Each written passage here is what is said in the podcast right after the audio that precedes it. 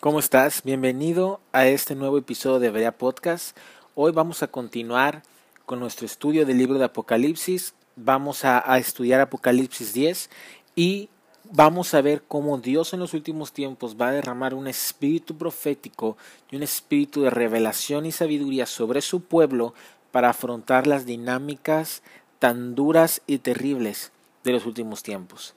Ve por tu bebida favorita, tu cuaderno, tus apuntes y Comenzamos.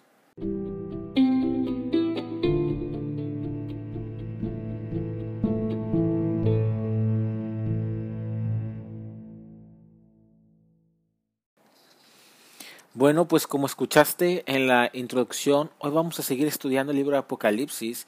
En nuestras sesiones pasadas estudiamos de la primera hasta la sexta trompeta estos juicios de Dios, cómo van a ver cómo va a verse afectada la tierra, el imperio del anticristo, y cómo la iglesia y aquellos que han puesto su fe en Cristo y han sido lavados de su pecado por la sangre de Jesús, van a ser sellados y van a ser, eh, pues sí, salvos de estos juicios de Dios. Pero ahora vamos a estudiar Apocalipsis 10, que básicamente es una explicación angelical para dar dirección a la iglesia en estos tiempos. La segunda explicación angelical, la cual podemos ver en Apocalipsis 10, este, del, del versículo 1 hasta el versículo 11, aparece inmediatamente después de la crisis mundial descrita en los juicios de las primeras trompetas, que son Apocalipsis 8 y Apocalipsis 9. Y recordemos que mientras estas seis trompetas son liberadas, en la tierra, en, en, el mundo, hay un contexto de una escalada de pecado, engaño y actividad eh, demoníaca sin precedentes. Entonces, mientras Dios va a estar derramando estos juicios de, sus, de las trompetas en el mundo, en la sociedad, en las naciones, va a haber una cultura de pecado que va a ir creciendo, que va a ir aumentando, la gente poco a poco va a ir eh, eh, volviéndose más malvada, entregándose a una pecados más grotescos, el engaño va a empezar a crecer en la sociedad, en las naciones, entre las personas, y la actividad demoníaca va a empezar a aumentar también.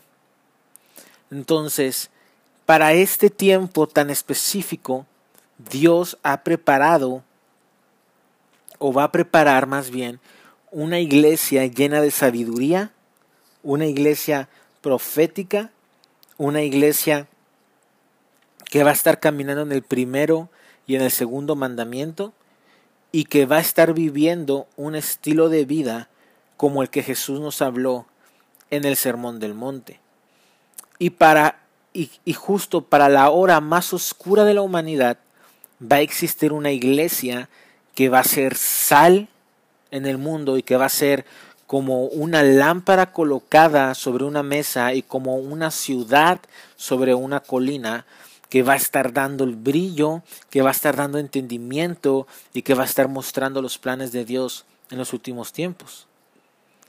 Este capítulo, este capítulo 10 de Apocalipsis responde a la pregunta que nos puede que puede llegar a nosotros y decir cómo la iglesia, cómo los santos sabrán qué hacer. A la luz de la inigualable devastación, la inevitable confusión y el engaño en aumento con falsas señales y cada vez más movimientos demoníacos, la iglesia debe o debemos, no, no, no te hablo como alguien que lo ha conseguido todo, sino como alguien que también ve su necesidad de entender este capítulo 10 y en sí toda la escritura. Ahora dice, en Apocalipsis 10 al 11, es como que una, una, una generalidad, eh, el apóstol Juan nos asegura que Dios va a desatar dirección profética y gran poder sin precedentes. Dios prometió a través del profeta Joel que en los últimos tiempos habrá un movimiento dinámico del Espíritu tocando todas las naciones previo, justo antes del regreso de Jesús, que sobrepasará el libro de los Hechos. Este derramamiento del Espíritu ocurrirá antes del día del Señor, o antes más bien, si lo podemos decir en unas palabras más comunes, en la segunda venida de Jesús, donde toda la iglesia recibirá revelación a través de sueños, a través de visiones, a través de encuentros sobrenaturales, manifestándose de muchas formas a nivel internacional, nacional y regional.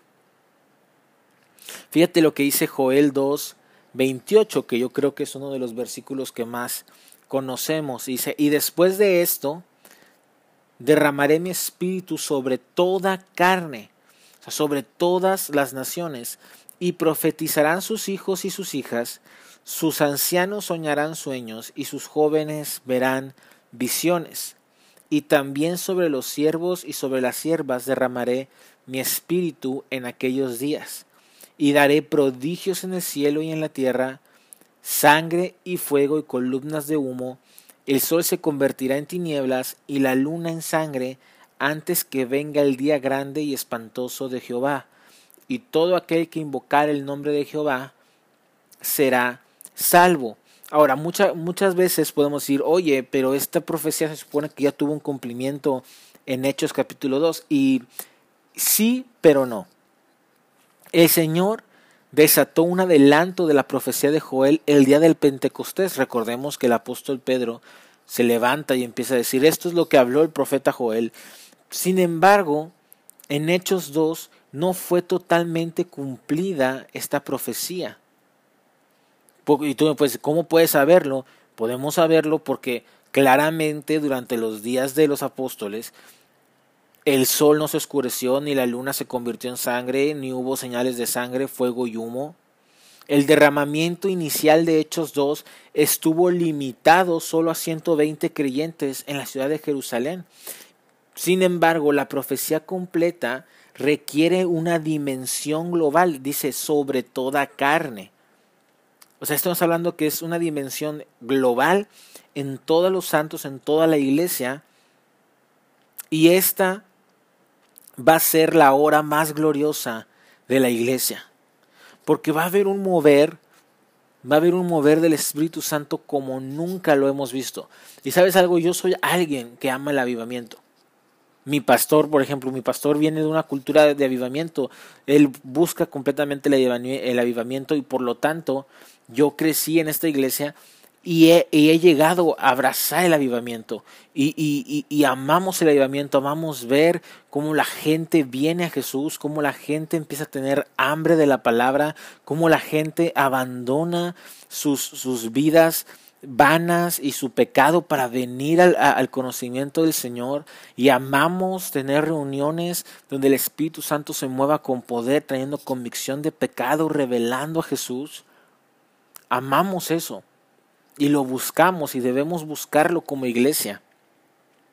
Pero yo te estoy hablando del más grande avivamiento de toda la historia.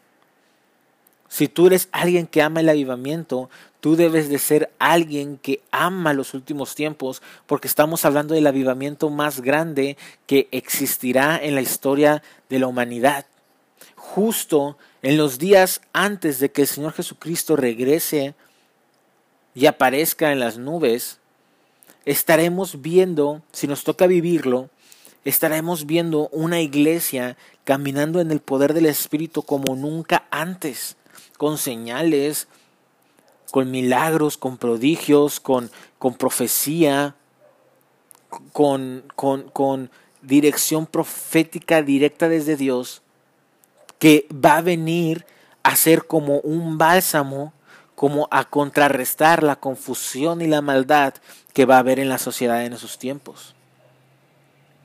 El Espíritu Santo y Dios nos ha prometido y nos ha dicho no se van a quedar solos en el tiempo más oscuro de la humanidad. Dios nos promete que Él derramará su Espíritu sobre toda carne para ser, como dijo Daniel, una generación de hombres y mujeres entendidos, sabios que resplandecerán como estrellas en el firmamento y que servirá también esta generación para guiar a muchos al conocimiento de Cristo en los últimos tiempos. Entonces, es, e, esto es, es, es hermoso, tú lo puedes leer en Daniel capítulo 11, versículo 32 al 35, Juan 14, 2, Apocalipsis 12 de 10 al 11, Efesios 4 al 11 al 15, etc. Entonces también debemos recordar que habrá en los últimos tiempos muchos engañadores, que va a haber falsas señales, el mismo, el, el, anticristo, el falso profeta, va a haber, van a estar haciendo señales y prodigios que si tú y yo los viéramos en estos momentos diríamos es que eso es Dios. Ah, la, la escritura dice que va incluso a hacer descender fuego del cielo y que muchos, dice, y aún los escogidos serán engañados por a causa de estas señales y prodigios mentirosos. Entonces, esto nos hace ver que sí, amamos el mover, llamamos los milagros, llamamos las señales, pero no, no, no, debemos de movernos por señales y por milagros y prodigios, porque aún Satanás los va a replicar en los últimos tiempos. Lo único que nos va a mantener sin, caer en el engaño va a ser mantenernos en el primer amor por el Señor, leyendo y meditando en su palabra, teniendo comunión con los santos y con el Espíritu Santo.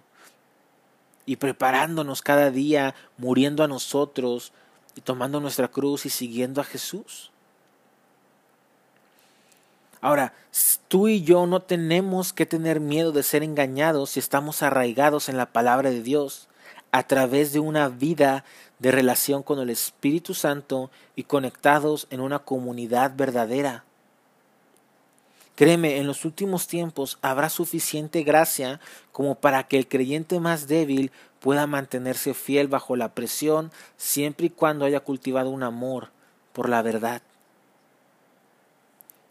Gloria a Dios por esto. Ahora, en Apocalipsis 10 vamos a comenzar a leerlo. Era como, esto fue como una pequeña introducción. Fíjate lo que dice: Vi descender del cielo a otro ángel fuerte, envuelto en una nube con el arco iris sobre su cabeza y su rostro era como el sol y sus pies como columnas de fuego. Quiero hacer énfasis, este dice es otro ángel fuerte. Esto no, esto no está hablando, no nos está, no, este no es Jesús, es otro ángel, es un ángel que, que, que tiene, pues al parecer, un, una gloria muy grande. Y dice, versículo 2, tenía en su mano un librito abierto y puso su pie, y puso su pie derecho sobre el mar y el izquierdo sobre la tierra, y clamó a gran voz como ruge un león, y cuando hubo clamado, siete truenos emitieron sus voces. Cuando los siete truenos hubieron emitido sus voces, yo iba a escribir, Juan dice, yo iba a escribir, pero oí una voz del cielo que me decía, sella las cosas que los siete truenos han dicho, y no las escribas. Y el ángel que vi en pie sobre el mar y sobre la tierra levantó su mano al cielo y juró por el que vive por los siglos de los siglos, que creó el cielo y las cosas que están en él, y la tierra y las cosas que están en ella, y el mar y las cosas que están en él, que el tiempo no sería más, sino que, esto es muy importante que, que, lo entendamos, fíjate lo que dice el versículo 7, que en los días de la voz del séptimo ángel cuando Él comience a tocar la trompeta, esto nos quiere decir, y es como un pequeño adelanto, pero quiero que quede bien claro, que la séptima trompeta aquí nos está diciendo que va a haber, que no va a durar, va a durar tocándose durante varios días. Fíjate lo que dice, en los días en los que el ángel comienza a tocar la trompeta, en los días de la voz del ángel. Esto es importante, digo, ahorita Ahorita tal vez no lo entiendas, pero quiero que quede claro eso. La séptima trompeta dura, va a durar sonando unos, unos días. Las otras trompetas sonaban y derramaban un juicio. Sin embargo, la séptima trompeta dice que va a durar unos días sonando. Eso es importante. Dice, cuando comienza a tocar la trompeta, el misterio de Dios se consumará como Él lo anunció a sus siervos, los profetas. Ahora, la voz que oí del cielo habló otra vez conmigo y dijo, ve y toma el librito que está abierto en la mano del ángel que está en pie sobre el mar y sobre la tierra.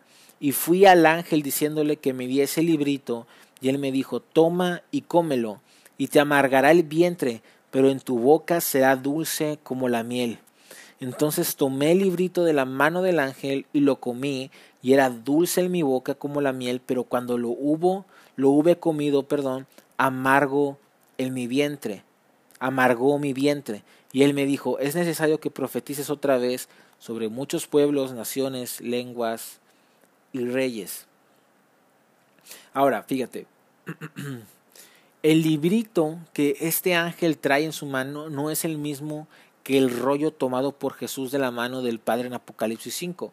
Recuerda que nadie era digno de ver o leer ese rollo, solo Jesús, 100% hombre, 100% Dios, opera y tiene la plenitud de tomar ese rollo. Entonces, este librito no está hablando otra cosa, no está hablando de un librito que está abierto, es un libro que nos habla de que Dios tiene un plan para ser leído por muchos. Generalmente cuando tú ves la escritura, por ejemplo, a Daniel le dijo, sella las palabras de esta profecía porque son para los últimos tiempos. Ahora, este es un librito que está abierto, que no está sellado. Entonces, esto nos habla, un libro abierto revela que su contenido puede darse a conocer. Cuando el ángel fuerte lee el librito y da a conocer su contenido, esto tiene un impacto grande en el ambiente espiritual. Fíjate, o sea, dice que el ángel lee el librito, desata siete mensajes proféticos que, que, aquí son librados por siete truenos. Y sabemos que son mensajes entendibles ya que Juan estaba a punto de escribirlos. Aquí lo acabamos de ver en el, versículo 4. Ahora, aquí los truenos están personificados y son probablemente seres angelicales, sean lo que sean. Está claro que la fuente de su mensaje es el Espíritu Santo, es Dios. Ahora, Dios, justo cuando Juan dice, ok, escuché estos siete mensajes proféticos, Dios le dice, hey, no los escribas, séllalos. Dios ha escondido información profética clave que revelará a la iglesia global de los últimos tiempos. Dios levantará en los últimos tiempos mensajeros precursores que llevarán estos mensajes de los siete truenos hasta los confines de la tierra, conforme se entiende a través del ángel teniendo su pie derecho en el mar y el izquierdo en la tierra. Y esto ocurrirá antes del regreso de Jesús como un testimonio a todas las naciones. Ahora también Juan entendió los mensajes proféticos, pero se le dijo que los sellara hasta los últimos tiempos. Así como en Daniel, a Daniel también se le dijo en Daniel capítulo 12 versículo 9.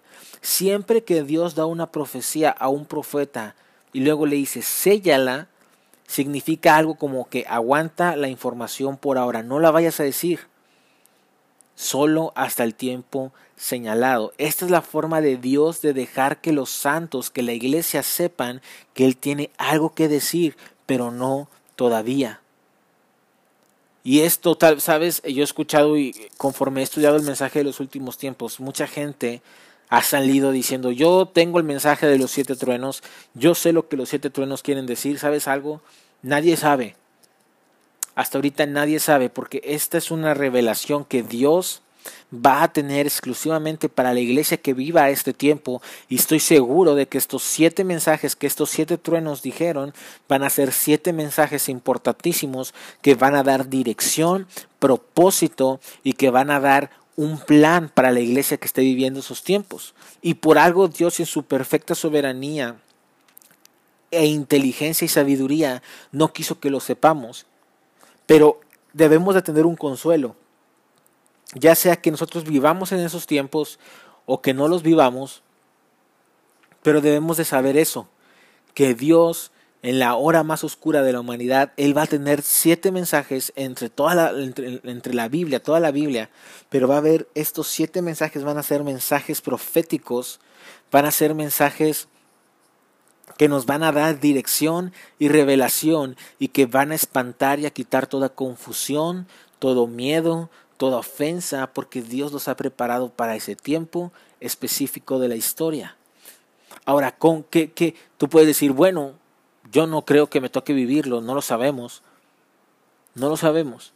Si vamos a vivir estos tiempos o no, solo Dios lo sabrá. Pero lo que sí nos hace, nos, nos puede servir es que nos llame a prepararnos y alistarnos para ese momento. Si nos toca vivirlo, debemos de estar listos, preparados, santificados, caminando en la palabra de Dios, amando a Dios, sirviendo y viviendo en comunidad. Y, y, y, y preparándonos diciendo, Dios, revélame, revélame, afina mi oído, porque si llega ese momento yo quiero ser de aquellos que escuchen tu voz y te sigan. Y ahora, y si no nos toca vivirlos, tenemos la responsabilidad de preparar a una generación que viene detrás de nosotros, ya sea que esa generación sí, viva estos tiempos o que esta generación que viene detrás de nosotros prepare a otra generación, pero tenemos responsabilidad. Ya sea que vivamos o no estos momentos tan críticos de la historia, debemos de estar preparados, ya sea preparados escuchando la voz de Dios, escuchando su palabra, sometidos a Él, escuchando y siendo dirigidos por el Espíritu Santo, o dos, caminando en la sabiduría y entendimiento de Dios para dar a conocer el plan de Dios para los últimos tiempos. Por eso es este, por eso es este estudiar el libro de Apocalipsis para que tú puedas decir y escuchar este podcast y tal vez no soy el mejor maestro y visto mucho de serlo, pero que tú puedas tener un poco de entendimiento o que Dios comience a hablar a tu corazón sobre este tema de los últimos tiempos y empezar a prepararte para escuchar su voz y así tú en tu casa, en tu familia o aún en tu iglesia, en tu congregación, en tu ciudad, seas una antorcha encendida que le va a dar dirección y que le va a dar propósito a la iglesia de los últimos tiempos porque conoces el mensaje de este bendito libro que es la Biblia, y de este libro que es Apocalipsis. Ahora, Juan en ese momento pudo haber recibido entendimiento profético en cuanto a la misma información que Daniel selló 500 años atrás. Ya debemos de saber que Daniel del capítulo 10 al, capítulo 12 es un pasaje paralelo a Apocalipsis del versículo capítulo 10 al 13, en el cual Daniel selló una información profética similar dada por un ángel de una gloria similar. Sin embargo, Juan oye los siete truenos, lo cual es información adicional a lo que Daniel recibió, pero se, les, se le impide desatarlo así como a Daniel. Entonces, estos siete truenos son importantes nadie sabe qué. Y si alguien viene a decirte que sabe lo que dicen, pues, pues sería mejor que te pusieras a. Que, que, que dudaras de eso, porque estos siete. Acabamos de ver que estos siete truenos van a dar su voz o van a dar estas profecías o este mensaje profético cuando Dios esté derramando las siete trompetas, las trompetas de Dios que son en los últimos tres años y medio de la historia. Entonces, pues aún no es el tiempo, aún no es el tiempo. Ahora, es un asunto de justicia y misericordia que Dios revele sus actos de antemano a sus profetas para advertir al pueblo. Eh, a mí me, encanta esto, o sea, Dios es, es, es, o sea, Dios nos ha dado Apocalipsis, tenemos ya cerca de 2021 años que esta profecía fue dada o, o 2000 años. Para cuando llegue el tiempo, Dios no va a decir, oigan, pues yo no le dije a nadie, nada más empecé a desatar estos juicios. No, ha habido cerca de dos mil años donde la iglesia ha estado hablando y ha estado profetizando este mensaje a las naciones y cuando Dios empieza a derramar este juicio y vengan todas estas calamidades y, y haya tanta muerte y destrucción, va a decir Dios, yo se los advertí y tuvieron cerca de dos mil años para prepararse y muchos de ustedes no aceptaron este mensaje, sino que endurecieron su corazón y se entregaron a su pecado, pero también va a haber una generación que hizo, yo me preparé, yo tomé este mensaje, comencé a vivir en santidad, comencé a vivir una vida de, de, de, ayuno, de lectura, de oración, para que Dios me revelara este mensaje y yo poder vivir y estar a la altura de lo que Dios esperaba de mí. Entonces, este es un mensaje de justicia, porque Dios va a traer justicia sobre el pecado y sobre la maldad, pero también es un asunto de misericordia, el saber que Dios lanza antes y nos da dos mil años, y no sabemos cuántos años más hasta que esto empiece a cumplirse, dos mil años más para, para poder entender este mensaje. Y esto le da a cada uno, a cada ser humano, le da una oportunidad para arrepentirse y entrar en acuerdo con Dios o sufrir las consecuencias de su rebelión en contra del Señor y de su voluntad. Los mensajes de los siete truenos, aunque no revelados aún, son claramente mensajes con influencia global que va a dar a los mensajeros de Dios, a la iglesia, en traer y va a ayudar a traer el misterio de Dios a consumación, previo a la segunda venida de Jesús. Ahora tú vas, tú vas a decir, ¿cuál es este misterioso plan de Dios? Y para eso tenemos, déjame, es en Efesios, a ver, déjame te digo. Mm, perdón, es que me, me, aquí me perdí entre los versículos.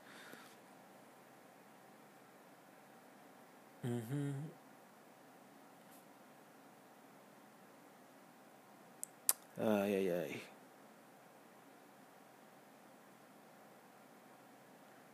Creo que es en Efesios 2. Déjame que lo encuentro, perdóname.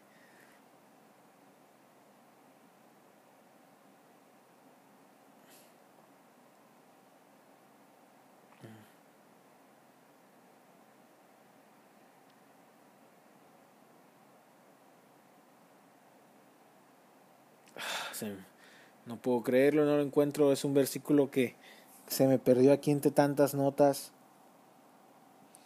Ah, mm.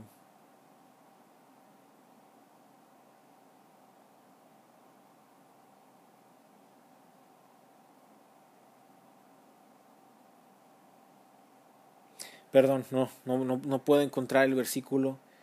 Este, aquí entre tantas notas que, que hice. Pero. Pero el misterio, el, quería encontrar el versículo, pero básicamente el misterio de Dios incluye el plan eterno del Padre para preparar una novia madura para gobernar en el mismo yugo y asociación con Jesús, mientras se prepara para habitar en una comunión cara a cara, sin obstáculos con su pueblo, en el paraíso, en esta tierra para siempre. Esto tú lo puedes ver en, en Apocalipsis 19.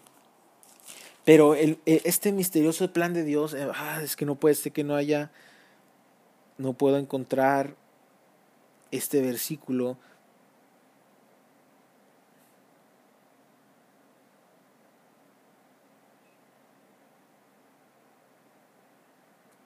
no, no, es imposible, no lo encontré. Pero el misterioso plan de Dios es someter todas las cosas bajo los, bajo los pies de Cristo. Eh, este dice que cuando la séptima trompeta suene, el misterioso plan de Dios llegará a su culminación. La frase que dice el ángel, el tiempo ya no será más, significa que el tiempo señalado ha venido y el séptimo ángel debe tocar su trompeta señalando el regreso de Jesús a la tierra, cuando Él va a remover todo lo que obstruye el amor y reciban su gloriosa herencia, su gloriosa herencia de mano del Padre, la cual va a ser una novia que no tenga mancha ni arruga, sino que sea santa y sin falta. Entonces, esto nos habla de que cuando el, este misterioso plan de Dios va a ser causado cuando el ángel tronque, toque la séptima trompeta. Y esto es bastante importante. Ahora,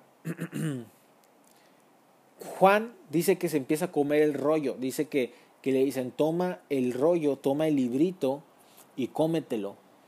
Y le dice, Juan comiéndose el rollo, ah, también podemos ver cómo Ezequiel en, en Ezequiel 2 y Jeremías en Jeremías 15 también se comieron un rollo. Y este es un prototipo para los mensajeros de Dios en los últimos tiempos.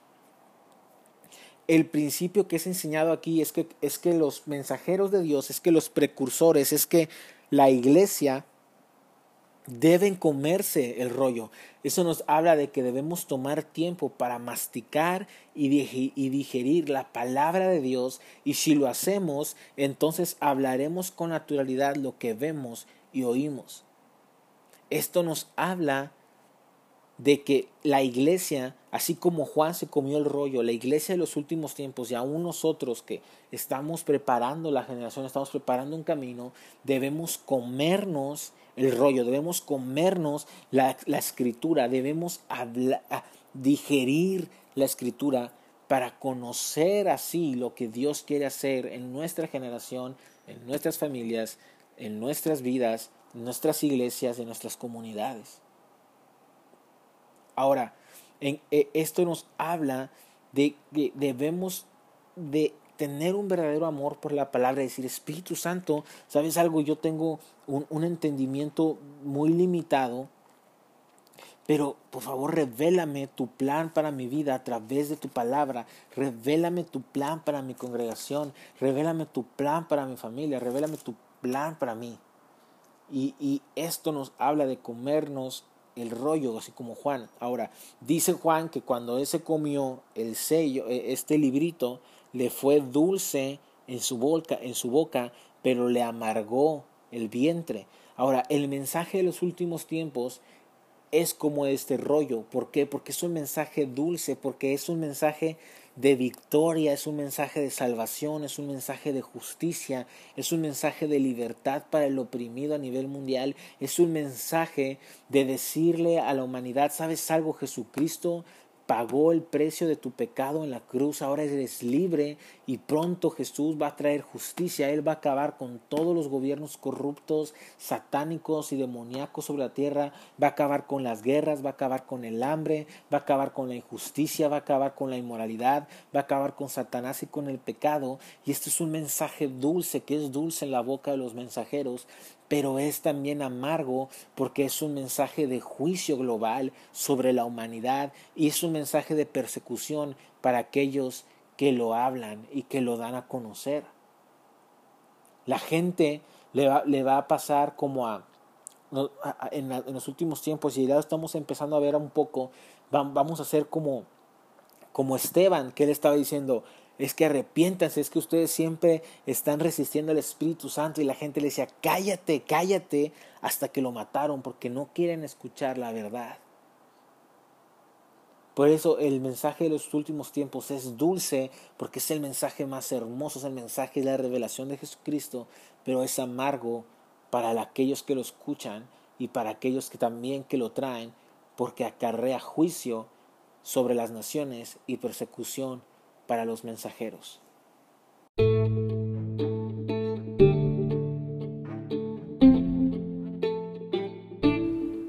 Y bueno, hemos llegado al final de, este capítulo de Veda Podcast. Muchas gracias por estar con nosotros. Espero que este, este capítulo te haya sido de bendición, que este capítulo te haya eh, edificado. Y si así fue, te pido que lo compartas con alguien que tú creas que le puede ayudar, que le puede interesar, que le puede edificar. Entonces nos vemos en el próximo capítulo y bendiciones.